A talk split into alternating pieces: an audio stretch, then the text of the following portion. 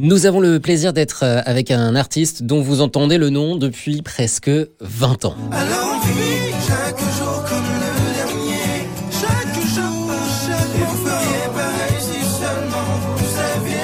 Si seulement Parce qu'on vient de loin, premier succès en effet sorti en 2002. C'est Corneille qui est avec nous aujourd'hui.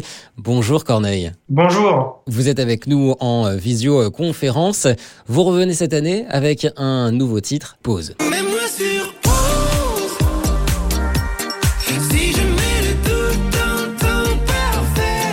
va évidemment longuement en parler. Avant cela, Corneille, depuis vos débuts dans les années 2000, on a tous changé évidemment. Euh, Comment vous, en quoi vous, vous avez changé? Je pense que j'ai plus de liberté. Je pense que j'apprécie la valeur de cette liberté-là. J'ai plus conscience aussi de ce que veut dire un succès dans ma profession. Je sais ce que ça vaut, tout ça, ces, succès, ces, euh, les applaudissements veulent plus dire exactement la même chose qu'avant. Voilà, un peu, un peu de maturité, un peu plus de sagesse, tout ça. quoi. Alors on vous connaît pour votre musique évidemment, mais aussi pour votre euh, histoire particulière. Vous avez euh, survécu au génocide rwandais dans les années 90. Aujourd'hui, on continue de vous en parler. Est-ce que ça reste important de témoigner sur ce drame en tant qu'artiste ou on se dit euh, non c'est bon, on passe à autre chose, s'il vous plaît, je ne suis pas que ça? Euh, je trouve que c'est important de parler de, de ces choses-là pour les inscrire davantage dans les pages du grand livre de l'histoire humaine. C'est-à-dire que il y a des drames, on a l'impression que ce sont des, drames isolés, et aussi pour l'éducation des plus jeunes partout dans le monde. Ce qui est important là-dedans aussi, c'est que ça permet de mettre en lumière ce que l'Afrique est en train de devenir aussi. Parce que là, on parle d'un drame, le génocide des Tutsis au Rwanda, mais c'est très intéressant de voir où ils sont aujourd'hui. Que c'est un continent qui est hyper dynamique et hyper résilient. C'est pour ça que je, je, je pense pas que je vais arrêter d'en parler. Si on s'y intéresse, hein, j'ai moins envie d'en parler en chanson. Je pense que je l'ai assez fait. Mais dans, en interview ou euh, pour des témoignages, je pense que c'est un travail qui est important. ouais.